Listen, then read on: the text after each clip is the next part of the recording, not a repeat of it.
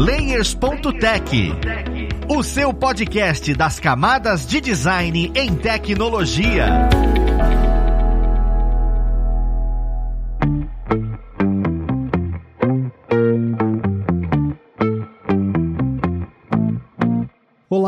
Ouvintes! Eu sou o Luiz Lima, designer e professor aqui na plataforma Loura, e vamos para mais um Layers.tech, o seu podcast das camadas de design em tecnologia. E no papo de hoje nós vamos conversar sobre o universo 3D mais uma vez. Só que nesta vez é uma profissão bem específica, que é o artista técnico 3D, que eu, é até novo para mim, e esse termo, e nós vamos conhecer um pouquinho melhor sobre ele nesse papo. Vamos lá conhecer quem vai conversar com a gente. Nós temos aqui com a gente como convidada a Fernanda, ela que é artista técnica e artista 3D em geral, né? Dentro da Easy Play Game Studio. Seja bem-vindo, Fernanda. Obrigada, é um prazer estar aqui. Nós também temos como convidado o Janderson, ele que é artista técnico na Wildlife Studios e milhares de outras áreas dentro do 3D que já passou por tantas vagas e tantos estúdios. Seja bem-vindo, Janderson. E aí, pessoal, boa noite ou boa tarde, não sei quando vocês vão estar ouvindo isso, mas vamos destrinchar esse universo universo de, arte técnica para games. Mais uma vez eu gostaria de agradecer a presença de vocês. A gente já vem conversando bastante sobre 3D aqui no, no Layers, e é legal porque a gente vem entendendo um pouco sobre motion, entendendo um pouco sobre o 3D orgânico, inorgânico, e é a primeira vez que a gente ouve falar do termo artista técnico. Quando a gente estava comentando sobre modelagem orgânica, um dos convidados comentou e tudo sobre isso, só que ficou muito vago. E aí eu queria até começar a pergunta sobre isso, né? O, o que de fato é um artista técnico? O que, que o artista técnico técnico desenvolve dentro de uma equipe para produzir algum tipo de material, para produzir algum tipo de projeto? Porque eu acho bem vago só falar, não, sou artista técnico, eu trabalho com técnicas.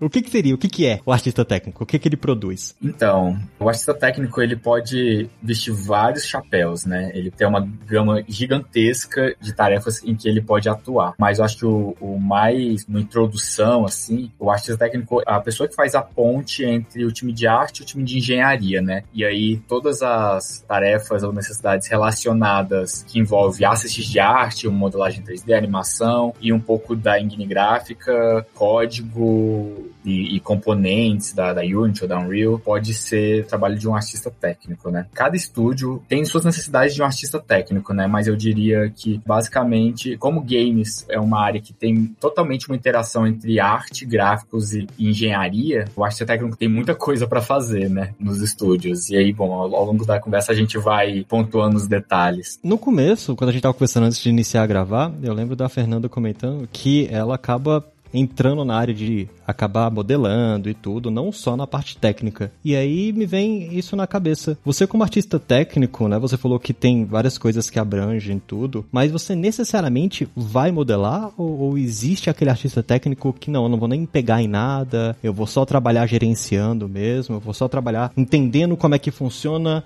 essa comunicação entre os dois polos. Por exemplo, como é que é o seu universo, Fernanda, dentro de onde você trabalha? Porque eu sei que o seu projeto é muito específico, é muito rápido, então você tem que colocar a mão na massa. Vai ser sempre isso? Vai ser sempre necessário o artista técnico colocar a mão na massa e produzir alguma coisa? Ou existe essa possibilidade de vai apenas gerenciar e comunicar entre essas duas áreas? Como você falou, depende muito de cada empresa ter uma necessidade do artista técnico. No caso da minha, eu preciso colocar a mão na massa porque a maioria das coisas, cada projeto exige uma coisa diferente do modelo. Exemplo, eu estou trabalhando num projeto agora que o modelo, o player vai mexer no IK do bone do personagem personagem na tela. Então tem que ter essa interação. Ou seja, eu vou ter que ir lá pegar como artista técnica e artista 3D, eu tenho que preparar o modelo para ele chegar na Unity e usar toda a ferramenta que a Unity já tem de cá, mas eu tenho que deixar prontinho o rig todo bonitinho para o programador trabalhar em cima dele ali com a ferramenta da Unity. Então, assim, na minha empresa tem essa necessidade de eu dedicar um pouco do meu tempo, tudo desde o início da produção da pipeline, setando as coisas para deixar pronto para o programador. Então, um artista técnico, no meu caso, eu também modelo quando é preciso, eu também faço texturização quando o projeto está pedindo um tipo de scroll de textura especial. Assim. Então, o V tem que estar tá preparado certo para pegar aquela informação do shader ali no, nos canais do RGB, por exemplo. Então, basicamente é isso. Eu tenho que, no meu caso, na minha empresa, eu tenho que passar por todas as etapas. Não é só na sua empresa não, Fernanda. Na verdade, 95% das empresas de, de jogos vai colocar a mão na massa. Na verdade, sempre vai colocar a mão na massa, mas aí, dependendo do tamanho do time, se for um time maior, aí lá na Wildlife tem 12 artistas técnicos, né? Tem um time de arte técnica bem grande lá. Eu, eu acho que é o maior que eu já trabalhei. Eu sempre tinha trabalhado. Arte técnica é um profissional meio solitário, né, Fernanda? Porque a gente não tem. Geralmente a gente é os únicos na empresa, né? Tem um arte técnico para, sei lá, 30, 30 pessoas no, no, time, dois. Eu comecei como arte técnica lá na Black River, lá em Manaus. Aí eu comecei sozinho como arte técnica e aí fazendo tudo, mão na massa 100%, na verdade, assim, mas eu não modelava, porque tinha gente para modelar, né? Mas como era o arte técnico sozinho, eu integrava todos os assets de todos os artistas no projeto, posicionava eles na cena, fazia iluminação, de maneira que fica performático já, então, enfim, várias técnicas de otimização, frame debugger, draw calls, profiler no Unity. Basicamente, o visual de arte, a cena do Unity, o output final era meu, do artista técnico, né? Então, o, como ia ficar o resultado no artístico no jogo, no celular, no caso lá eu trabalhava com VR, né? Então, como ia ficar lá no device, e a performance dele era output 100% do artista técnico, né? E aí, cara, aí muita conversa com o diretor de arte, eu, gosto de fazer uma analogia que direção de arte fala o que que tem que ser, como tem que ser, e o artista técnico como vai ter que ser, como é que faz aquilo, né? Então, tem muita conversa, ah, a gente quer uma explosão aqui, segundo o diretor de arte, a gente quer uma explosão, o artista técnico olha, não vai dar, por, enfim, por vários motivos, ou ah, faz uma explosão menorzinha aqui, pra não estar tá dando feel rate, ah, pô, aí tem que, enfim, entender de várias coisas relacionadas a, ao desenvolvimento de games da parte técnica, né? Tem dois tipos de tech art, né? Assim, que eu, eu consigo separar bem. Quando é um artista técnico, que é só artista técnico, né? Porque geralmente é, é um artista que também faz um pouco de arte técnica e aí acaba sendo um generalista, né? Mas tem um, um artista técnico que vai muito pro lado do rigging, rigging, animação, então o que a Fernanda falou de ah, configuração de K, configurar animator no Unity, configurar animation, blend tree, é, influência, animação procedural, tem um universo inteiro só de, de animação. Geralmente esse profissional tem que saber Python, Maya, Engine, gráfica, Unity, Unreal, tem que ser. O artista técnico também é um dos caras que mais sabem, assim, da engine gráfica, né? Tanto quanto o engenheiro ou mais, assim, principalmente na parte gráfica, né? Unity, por exemplo, tem um milhão de componentes e é uma ferramenta gigantesca, qualquer engine gráfica, né? O artista técnico tem que saber da parte visual, né? Então é, é um conhecimento bem específico que muitos engenheiros não têm, porque eles ficam mais em componentes de engenharia de física, de fazer o gameplay funcionar, o código e tal. E o artista, ele fica só no asset ali, no Maya, no ZBrush, no Photoshop, no Substance, no 3D Coat, mas não muito no, no Unity, né? Eu falo Unity porque é o nosso universo.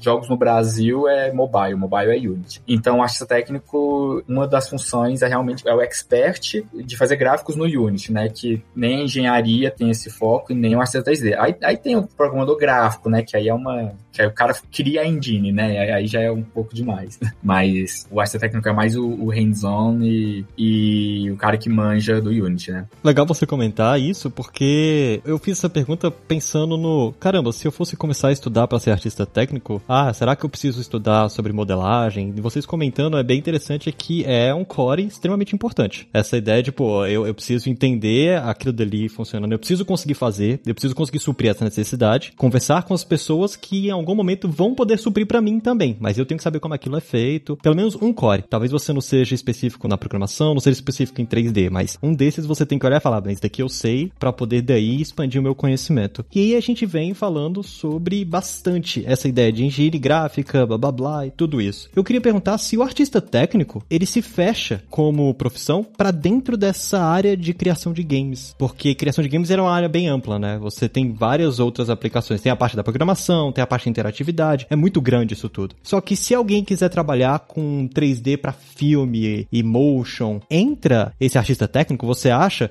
A visão de vocês mesmo, né? Como vocês são sempre em game, talvez vocês não tenham entrado em algum estúdio de motion, mas se ele for trabalhar em, por exemplo, a Disney, vamos lá, sonhar alto. Ele vai ter um artista técnico ali para falar, olha, como é que esse 3D funciona com outros softwares ou você acha que é muito focado para o universo de game mesmo, porque tem que conversar com engine, esse tipo de coisa? Olha, eu diria que é uma questão mais de nomenclatura, né? O artista técnico que a gente tá falando é específico para games. Talvez em outras áreas tem né, look dev, technical specialist, mas é muito baseado na ferramenta, né? O que a gente tá falando de games, do que a gente tá falando de artista técnico é bem específico de games, né? E de maneira que, enfim, aí tem mil e uma ramificações que pode ser atuar, né? Tem até o termo artista técnico 3D, tem o de UI também. Inclusive aqui ele está contratando artista técnico de UI, que é o cara que vai manjar de implementar UI no jogo, sabe? De outras áreas eu, eu não sei dizer muito bem como que se aplicaria esse termo. Eu acho que na verdade não é algo que é tão sólido para ser uma carreira, né? Como na área de games, né? Tipo, acho que é bem específico mesmo. Eu lembro só de eu tá eu comentei com, com o Gaveta sobre o Mandalorian, né? Aquela série que saiu recentemente. Porque eu vi que o Mandalorian, por exemplo, é uma área onde o pessoal usou a Unreal para poder fazer o cenário. Eles criaram um ambiente 3D para poder filmar a pessoa dentro de um, uma redoma, né? E era uma redoma toda de LED, onde o fundo era Unreal e era 3D para não ter o fundo verde, para ser realmente um ambiente iluminado, um ambiente meio que real, né? Simulado em 3D. Então eu já vejo que o artista técnico técnico pode entrar aí, na área de cinema e na área de, de filmagem, o máximo aí, porque você acaba tendo que trabalhar com engine que não é necessariamente para game. Você cria um universo, que é muito mais fácil você criar esse universo dentro dessa engine que você vai poder modificar a câmera e tudo isso. Mas, cara, isso é realmente Disney. É o pessoal que tem muito poder aquisitivo para poder criar esse tipo de coisa. Eu diria, então, que artista técnico, ele é o cara que vai fazer, vai manjar em gráficos em tempo real. Que jogo nada mais é que isso, né? E você pode fazer filmes também com isso, mas sempre com a tecnologia em tempo real. Ah, sim, eu tava falando que tem o, o, o técnico que é voltado pro rig, animação, e tem o de shader e rendering, que aí sim é o que é o asset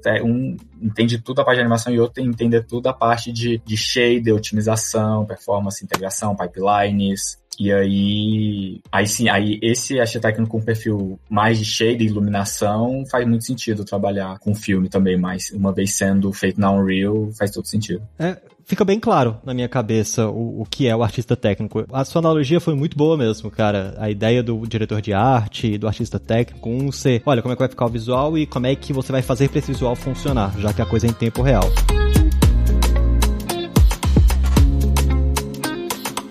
Só que você comentou bastante sobre engine, comentou bastante sobre código. E é aí que vem uma dúvida muito específica que é: vocês são artistas. E aí entra a parte técnica, que é codificação, matemática, esse tipo de coisa, que artista normalmente não entra nesse mundo. Isso buga a cabeça de quem começa a estudar arte e fala: caramba, eu vou mesmo ter que mexer com matemática, eu vou mesmo ter que mexer com código. Eu queria entender como é que foi para vocês essa transição de caramba, eu sou um artista técnico, hoje eu sei código. Ou vocês foram relutantes, não, não quero entender nada de código, não quero entender nada de engine, eu quero só criar eu acho muito turvo alguém olhar e falar, vou ser artista técnico começar a estudar tudo de uma vez. Vocês começaram estudando código, vocês começaram estudando arte, chegaram na parte de código e falaram, é, né? É o que eu tenho que fazer, então eu vou fazer. Aí eu queria saber um pouquinho mais desse processo até vocês se tornarem artistas técnicos. Como é que foi a experiência? O que, vocês sentiram quando tiveram que ver código a primeira vez? Queria que vocês discorressem um pouco sobre. No desespero, assim, a melhor resposta. Quando entrei na faculdade, eu fui pra arte porque achava que era mais fácil fácil e eu tinha um jeito, assim. Então eu vim da arte, essa é a minha base, vamos dizer assim, de formação. Mas devido à minha faculdade da PUC ser um curso extremamente técnico, muito técnico, e não tem alternativa entre só arte e só programação, então eu tive que fazer todas as matérias. Então lá eu fui aprendendo a gostar disso. E um desespero, porque trabalho em grupo é maravilhoso, né? Gente vamos admitir que às vezes a gente tem colegas que não vão fazer. Então, por necessidade, no ali, eu tinha que entregar as coisas, então eu comecei a mexer na Unity, eu comecei a entender como funciona a arte, né? Porque a arte nada mais é do que uma matemática implementada. A mesh ali, o modelo são vértices. Para você formar uma face tem que ter quatro vértices, é, quatro arestas e por aí vai. Então eu comecei a entender disso no meio da implementação. Aí já lá pro final da faculdade, tive que fazer um TCC, que é um projeto um pouco mais complexo. Eu percebi que eu gostava bastante de iluminação, de otimização, fazer o bake de iluminação na Unity, fazer os conjuntos para pegar o bake da iluminação, eu esqueci o nome agora, mas é bem útil para fazer. Mas eu comecei a gostar dessa parte chata, assim, que ninguém gostava. Então, no final da faculdade, assim, já entrando no meu serviço, eu comecei já a pegar essa parte para mim e eu me descobri aí. Eu descobri que a arte, querendo ou não, faz muita parte, puxa muito da programação para funcionar. Então, foi assim que eu me descobri. Eu vim da arte pro técnico, o técnico veio de consequência. Mas você não chega a mexer com o código, chega? Você chega a programar de fato? Depende muito. É muito raro, mas eu tô atualmente eu tô fazendo ferramentas bem simples para salvar os presets da iluminação da Unity, porque ela não tem isso. Ela salva o bake, atualmente ela cria um profile que salva as configurações de otimização de bake, mas as configurações de environment, se eu não me engano, que é a aba nova do 2020, ela não salva a configuração de cor, de como você quer o céu, o fog. Então, eu tô trabalhando para fazer uma ferramenta, tá ficando pronta, que você salva as configurações de uma cena e aplica em todas as outras cenas ou um folder que você quer. Eu chego um pouco na programação devido a essas coisas da Unity não funcionar muito bem. Que tomara que vai funcionar um dia, mas é bem pouco. Eu gosto, eu entendo, programo se precisar, mas não é minha praia. Eu pergunto isso porque tem muito de, de programação via blueprint, né? Que a gente chama de no code. Que você programa visualmente falando, e às vezes a pessoa não conhece. Eu acho que o artista técnico entra bastante nisso, pelo que vocês estão comentando. Que em vez de você ir lá e ficar digitando, ah não, vá, caixa é igual a vazio. Não, tem um negocinho que você só cria, já cria um, um bloquinho, você vai ligando um bloco no outro e isso vai gerando toda a interatividade. Eu acho que shader, inclusive, funciona desse jeito. É legal porque é, é um universo um pouco diferente e até visual para um programador. É, eu só programo Node-based, eu não programo linha de código. Todo shader que eu já fiz, aí tem, enfim, várias ferramentas. Eu não consigo programar, já tentei, tô há 10 anos aí, toda vez que eu tento programar, é, sabe, você programa e o que alguém faria, um programador faria um dia, você faz em duas semanas e depois esquece tudo, aí só daqui seis meses você precisa fazer de novo, aí eu quer saber, olha, é Node-Base, já me posicionei assim e não tem problema, a tecnologia tá cada vez mais fácil, né, de você programar e no final é algoritmo, né, algoritmo de estrutura de dados e o resultado final é o mesmo, claro. Se você programar numa linguagem de programação mais baixo nível, vai ficar tudo sempre mais perto do hardware e vai ficar mais otimizado, né. Só que aí deixei isso para os programadores programadores gráficos, aí são os caras, aí um pessoal muito, muito gênio, que eu invejo muito programador gráfico, que os caras sabem exatamente o processo por um pixel do jogo renderizado daquele jeito, né? Agora a gente tá com a gente e o RP, os caras estão programando a própria pipeline de renderização, que é um negócio extremamente complexo. OpenGL, né, DirectX, mas ele fala exatamente como que um pixel tem que ser renderizado, né? E aí a gente consegue colocar gráficos PBR realistas num celular antigo, sabe? É, inclusive eu tô num jogo assim, tô aprendendo bastante, que tô aprendendo bastante sobre pipeline de renderização com o pessoal lá. Foi exatamente o que você comentou, Janderson. Você falou que, caramba, eu não programo uma linha de código. Então você já me disse que veio da arte também, né? Voltando à pergunta que eu fiz. Como é que foi para você? Tipo, esse primeiro momento que você olhou e falou, caramba, tem código essa parada? Eu solidarizo com a Fernanda em relação à faculdade, em que uma situação parecida, quando ela falou, eu me identifiquei total, porque no primeiro semestre, na faculdade, né, eu tava com um grupo de pessoas, cinco pessoas, mas ninguém fazia nada, eu precisei fazer sozinho, aí eu tinha que meter as caras, programei, fiz tudo. Mas não era nem na Unity, era um Game Maker. Aí eu tinha que tomar uma decisão, né? Pô, ou eu faço, eu vou pra engenharia ou vou pra arte, né? Eu, eu sou formado em jogos digitais, né? E aí o meu curso, ele passa por todas as características de desenvolvimento de um jogo. Programação, arte, matemática, tem aula de narrativa, tem aula de som, teve aula de animação 3D, rigging, shader, um pouco de tudo, né? E aí eu vi, não, eu vou pra arte, né? Mas eu também sempre gostei de entender as coisas, né? Eu sempre fui muito curioso. Eu fui artista generalista, assim, por uns 3, 4 anos, né? Aí trabalhei em estúdios aqui em Brasília, independente de Brasília, e depois eu fui lá pra Kids, mas até então era, era artista. E aí eu comecei a entrar na, na arte técnica porque eu queria que a minha arte fosse... Porque, assim, se você modela, faz uma modelagem e coloca ali para fazer um render ou no viewport do Maya, é um resultado. Você põe no Unity como iluminação, é um resultado totalmente diferente. E aí eu descobri que a aquilo que a gente vê no celular é uma arte feita na engine. Aí ali quase não é mais belas artes, né? É quase visuais com matemática. E aí eu, caramba, que interessante. Aí, aí foi começando a ver que a Photoshop, como funciona, como funciona a cor, a RGB, é, funciona por canais, aí tem um RGBA. Aí cada canal são 8 bits de, de informação que você tem, um grayscale por pico de 0 a 1 para três canais. E aí você pega essa informação e você consegue fazer um milhão de coisas com ela. Eu quero canal vermelho, quero multiplicar esse canal vermelho por um dot de, de um vetor para simular uma luz direcional. Ou tem o V de um objeto 3D. O que, que é um V? É uma coordenada 2D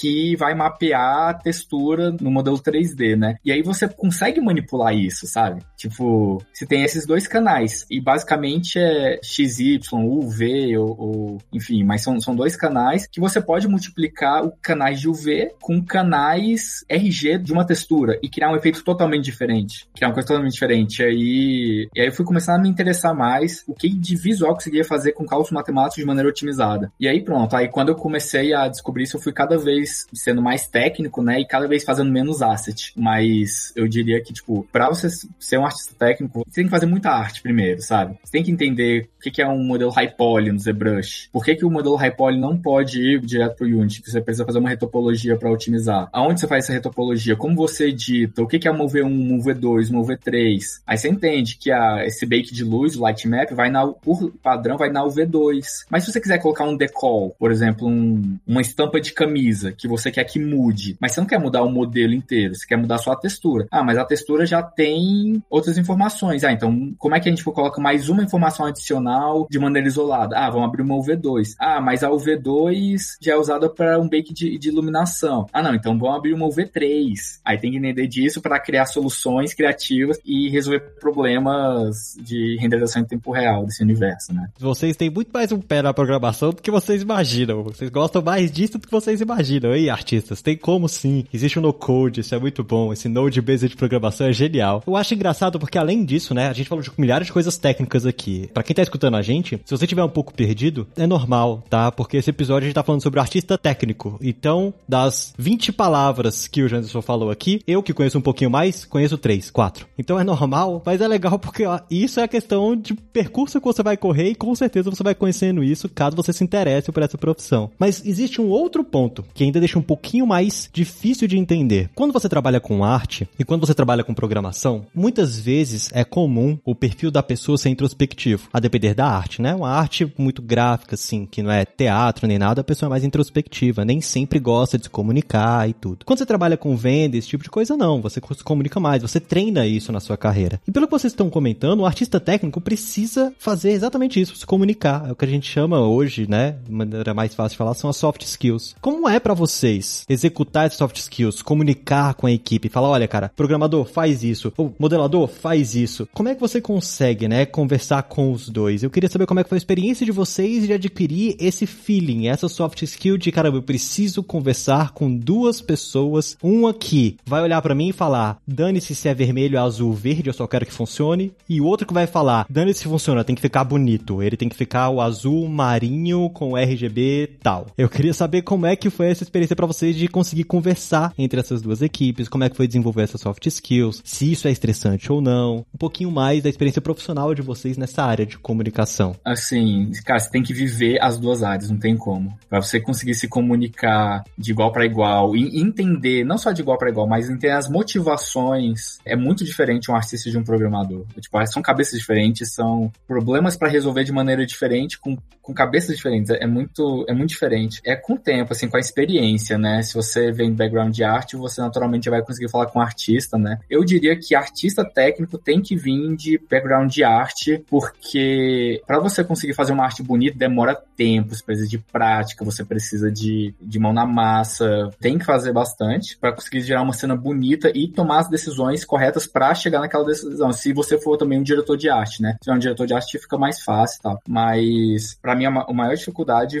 foi falar com o programador, né? Eu acho que eu, depois de uns dois anos, assim, que eu comecei a falar, não, agora eu, a gente tá, eu consigo me comunicar do mesmo nível, assim, tipo, mas eu também estudei o que é uma clássica, é uma função, fiz cursos de C Sharp, entendi um pouco de arquitetura de prefab, por que, que os, os, os programadores gostam de fazer tudo hardcoded e não usa a droga do editor do Unity. Pô, e aí você entende que, não, pô, ele tem um background de engenharia de software. Aí cada vez você vai entendendo o programador mais baixo nível, né? Tipo, vai ter um programador que é o cara lindo, que conhece a Unity, usa todos as componentes da Unity, aí é muito mais fácil. Mas agora o programador que cria as suas próprias ferramentas, você fala, cara, eu preciso que, sei lá, seja decopado essas duas ferramentas, porque eu preciso que seja modular e tal, e, e aí você tem que saber como se comunicar para fazer o design das ferramentas também. Eu não crio as ferramentas, porque sempre teve um programador que podia fazer, mas eu sempre criei o design, né? O, ah, não, eu preciso disso, disso, disso, para fazer isso, isso, isso, para comunicar isso aí com a experiência, não tem muito o que fazer. E acho que com o tempo, primeiro você tem que gostar, né?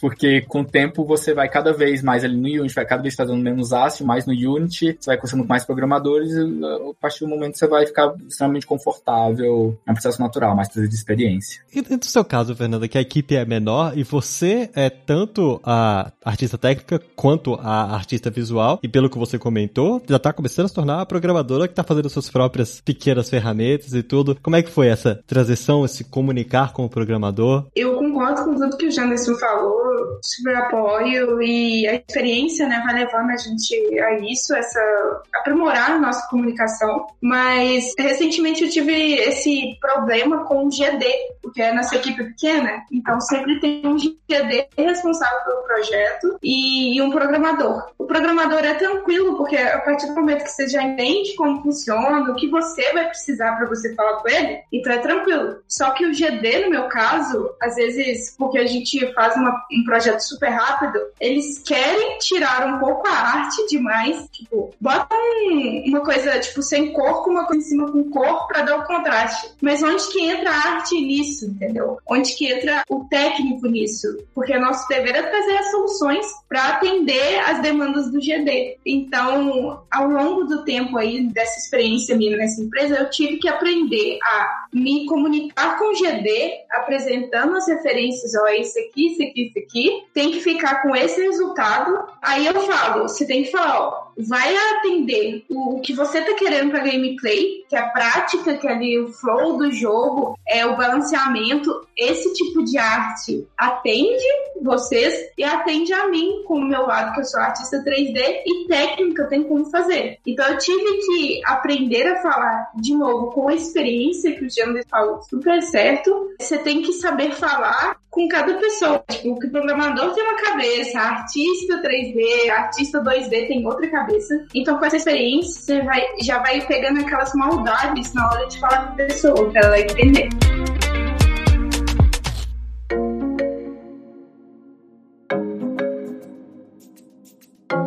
É muito legal vocês comentando tudo isso, porque eu fico imaginando a dificuldade que deve ter sido nos primeiros momentos, vocês olharem e falarem, caramba, mas faz tal coisa. Vem o programador e fala, é, pra quê? Por que fazer isso? É muito bom. E outra, tá aí, que a gente tá falando do artista técnico, eu já puxo o gancho para falar que pessoas, vocês que querem tornar profissionais, cara, vocês têm que aprender a vender o seu peixe. Seja designer, seja programador, seja do marketing, qualquer área, porque alguém vai perguntar para você por quê ou pra quê. E você vai ter que conseguir falar. Eu acho que o artista técnico tem muito disso, de falar, olha, tem que ser assim e tal. E aí eu fico feliz porque eu me vejo muito beirando a parte do artista técnico. Porque eu dou aula e eu acabo conhecendo muita coisa. Eu não consigo fazer tanta coisa, mas conheço muita coisa. Eu precisaria trabalhar e ter muito mais experiência. E eu acho que tem muita gente que se sente assim. O universo é muito grande, né, de estudo. Eu tenho a. Ah, hoje a gente tem Maya, hoje a gente tem ZBrush, e aí vocês estão falando de Baker, e vocês estão falando de Shader, vocês estão falando de um monte de coisa. E para quem tá começando, né, o cerne de, olha, eu quero trilhar um caminho para alcançar ser ser um artista técnico. Porque eu lembro de um comentário que vocês fizeram que essa é uma profissão unicórnio. É difícil de achar, mas quando acha, ele brilha. então, se alguém tá buscando se tornar um artista técnico, qual o caminho que vocês, vocês como profissionais que já estão na área, falariam, olha, cara, comece estudando isso, começa fazendo isso, vale mais a pena seguir esse caminho, vale mais a pena trilhar isso daqui, começa por programação, começa por arte, ou começa por tal software. Vocês têm? É claro que é ruim dar um manual, porque não existe um manual, mas eu gosto de fazer com que quem escute a gente que é novo não passe pelos mesmos problemas que a gente passou. E eu sei que vocês tiveram muitos problemas e podem dar dicas maravilhosas para quem tá escutando a gente. Como é que funcionaria para quem quer começar nessa área? Olha, eu diria que começar pensando em ser um artista técnico, não foi esse o meu caminho e as pessoas que eu conheço, elas não começam pensando em ser artista técnico, né? Mas eu acho que tem que dar um passo anterior, é ver o que você gosta de arte ou de programação, ou gosta dos dois, né? Começar se especializando num, ou ser um, um bom artista ou ser um bom programador. E depois você migrar para artista técnico, porque você vai precisar dessa bagagem, uma bagagem muito grande de arte ou de programação. Antes de virar artista técnico, eu tive quatro anos de, como artista de, de jogos já específico, né? E eu conheço gente que começou como programador e, e foi pro lado da arte, mas eu diria que primeiro você tem que gostar de aprender sempre. E se você não gosta de fazer todo dia a mesma coisa e tá sempre sendo desafiado, eu acho que você consegue mirar sim, pensando alguém que acabou de sair do ensino médio. Fala, não, beleza, eu quero ver um artista técnico. Legal. Eu diria para fazer um curso de jogos que você aprende de tudo, um pouco de tudo, e aí você se especializa em alguma coisa, assim, ainda mais para você conseguir emprego na área. Porque é muito raro a pessoa entrar como artista técnico numa empresa, acho que não, não tem, não existe isso, sem ter uma experiência anterior com jogos. Então, primeiro entra no mercado, ou sendo programador, ou sendo artista, ou até sendo sound designer, ou game designer. Mas pra artista técnico, eu diria para começar com alguma coisa menos conceitual e mais técnico, mais mão na massa, né? Então, game design, eu diria então a arte ou programação, aí consegue emprego, vê como é que é. Geralmente a pessoa vira artista técnico, ela vai pegando tarefas tarefas na própria empresa. Por exemplo, você é um artista 3D, beleza, você faz 3D. Aí, aí tem um tempo idle ali e tal. Ah, vou, vou integrar meu, meus assets, não vou deixar programador, não, deixa que eu faço isso. Aí vai lá, integra e quando vê, você cada vez vai indo um pouquinho mais pra arte técnica dentro da empresa. E aí, um momento, você fala, não, cara, eu acho que eu já sou artista técnico, né? Eu acho esse foi o, o meu caminho, pelo menos, né? Na Aquiles, só fazia asset e aí entrou mais gente na equipe, mais artista 3D. Aí, ó, beleza, agora eu tenho tempo para pegar os assets e colocar no Unity. Já é, tipo, eu acho que é o feijão com arroz do artista técnico, né? Integração de assets. Aqui no Brasil, lá fora é, é outra parada. Eu diria isso. Eu diria para começar uma área específica, arte ou programação, entra no estudo de jogos com isso em mente e vai pegando, se você se interessar, vai pegando cada vez mais a área de, de arte técnica, shader, iluminação, performance, ou o que você mais gostar, né? Tipo, você pode ser um artista 2D que faz designs lindíssimos, designer gráfico, um artista, e aí no estúdio você, ah, eu preciso integrar isso no Unity. Aí se você começar a pegar isso para fazer, você já tá fazendo coisa de assistência técnica. Se você começar a fazer isso seis meses, um ano, e aí você pode até conversar, falar, olha, eu acho que eu já tô preparado para ser um artista técnico, é uma, é uma função que eu já tô, geralmente as pessoas já exercem essa função sem ter o título, sem ter o cargo. Eu acho que é um pouco que a Fernanda tá vivendo agora, né? E aí tem até as caras, e por isso você tem que gostar muito, né? Eu diria assim, se você quer ser um artista técnico, quando você olha um jogo, se você entender tudo que tá acontecendo, ah, aquela árvore foi feita desse jeito, ah, ah, essa aqui é uma luz bakeada, junto com uma luz dinâmica. Ah, mas a luz dinâmica só gera sombra na luz direcional. As outras luzes não geram sombra. Por quê? Ah, não, porque isso, sombra caro não é a luz, é a sombra. Ah, não, eles fizeram isso por questão de performance. Eu tava jogando Zelda Breath of the Wild, eu, eu critiquei a iluminação.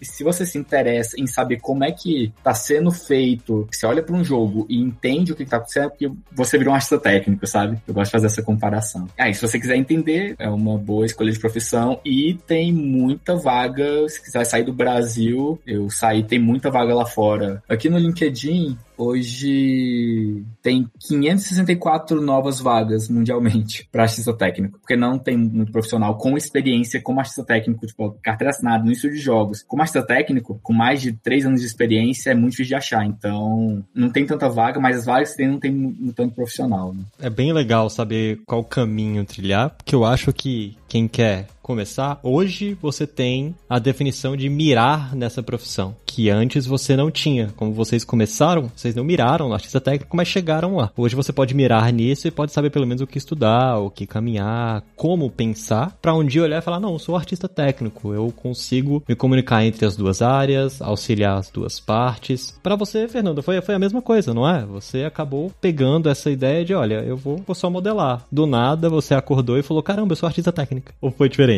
Foi mais ou menos isso, a vida foi assim, caminhando a gente, e foi muito que o Janderson falou, tipo, amei, eu, tipo, concordo em tudo que ele falou. E realmente é isso, é esse processo que eu tô passando agora na minha empresa. Eu entrei na empresa e eu vi que tinha muita gente que, tipo assim, acontecia um problema e ninguém conseguia resolver. Aí eu ia lá resolvia. Então eu comecei a pegar mais tarefas para mim e hoje eu já tenho esse título, que não é oficial, assim, de carteira assinada, mas todo mundo que tem problema já vai para mim. Então, dentro da empresa eu já estou passando, vamos dizer que é um treinamento, entre aspas, mas já estou pegando mais essas tarefas, eles já estão me treinando para assumir essa posição oficial mesmo, de artista técnica full time mesmo. Então é bem isso, é um processo que a pessoa precisa de ter a bagagem, a experiência, principalmente acho que na arte é muito importante, porque você tem que entender que o modelo começa lá no Blender, ou no Maya, no 3D Max, depois passa por texturização, no Substance ou qualquer outro tipo. Você tem que entender todo o processo. Então, é isso, sabe? Basicamente isso, é ir aprendendo e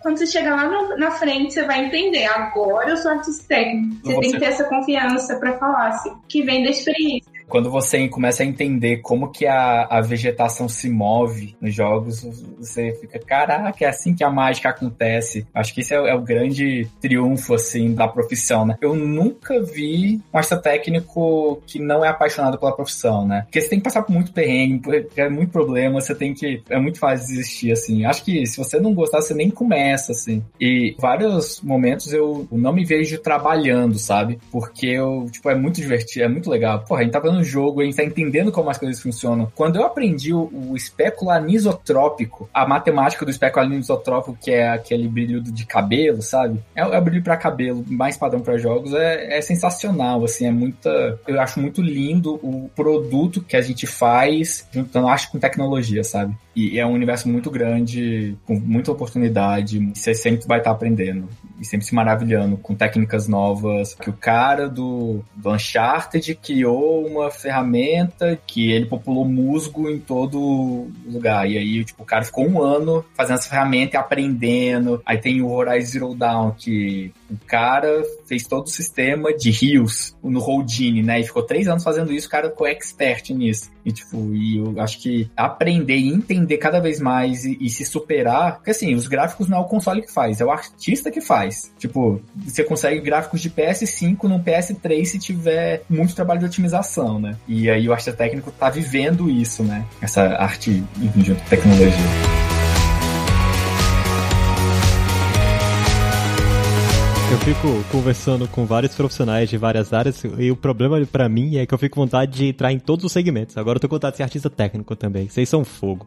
a ideia é essa. Então eu gosto muito, né, de conversar com vocês, mas já deu para clarear a cabeça de quem trabalha com 3D, que quer entrar no, no mundo do artista técnico. É claro que tem muito mais coisa para você correr e para você que tá escutando, ser um unicórnio no mercado de trabalho não é fácil. Você tem que percorrer muita coisa, tem realmente que estudar. Vocês conseguem notar pelo que a Fernanda e o Janderson comentaram, que o estudo dentro dessa área é uma parada que não cessa, né? A tecnologia vai evoluindo, você vai achando formas de otimizar, você vai criando formas independentes de, de gerar coisas procedurais. É bem interessante, é realmente bem interessante. E eu agradeço mesmo, pessoal, a presença de vocês dois aqui para passar um pouco dessa experiência, porque é difícil de achar de fato, né? Eu descobri recentemente sobre esse termo e agora eu tô maravilhado. E eu queria abrir esse espaço, inclusive para quem tá escutando a gente, saber um pouco mais sobre vocês, sobre o projeto projeto que vocês fazem, portfólio. Então, se você tem alguma mídia social que queira divulgar, fiquem à vontade. Não sei se vocês têm ArtStation ou, ou um Twitter. Você, Fernanda, tem algum portfólio que o pessoal consiga te acompanhar e, e se inspirar? Então aí, gente, no meu LinkedIn tem todos os links lá, se vocês quiserem me procurar, tem tudo. Eu sempre tento deixar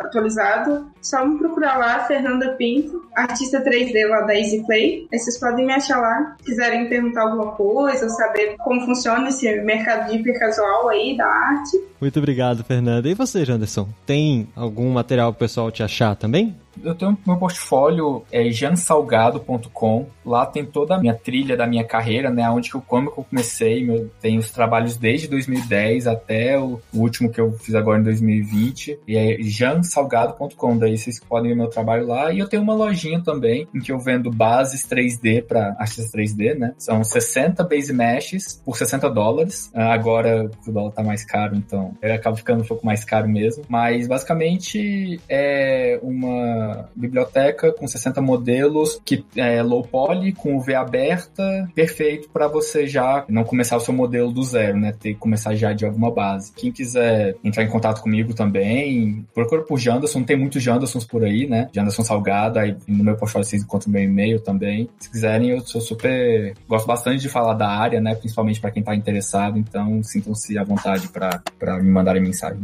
Perfeito, pessoal. Agradeço muito a presença de vocês e realmente elucidaram coisas que eu nem sabia que tinha dúvida e vocês conseguiram responder. Isso é genial. E é isso. Para quem tá escutando a gente, muito obrigado pela presença de vocês, por ter ficado aqui até agora. E a gente vai colocar todos esses links, tá? Tanto do portfólio quanto das mídias sociais da Fernanda aí na descrição. Então acompanhem ele se você tem vontade de ser um artista técnico. E fique ligado aí pros próximos layers.tech. Lembre sempre de dar aquele seu hate, dar aquelas cinco estrelinhas que ajuda bastante a gente a divulgar o nosso material e vamos continuar trabalhando, criando mais desse conteúdo que tá ficando maravilhoso. Muito obrigado, pessoal. Um abraço e o layers.tech vai ficando por aqui.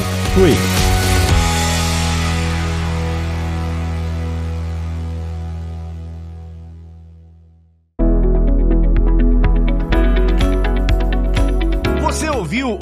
O Layers.tech, uma produção alura.com.br. Edição Radiofobia Podcast Multimídia.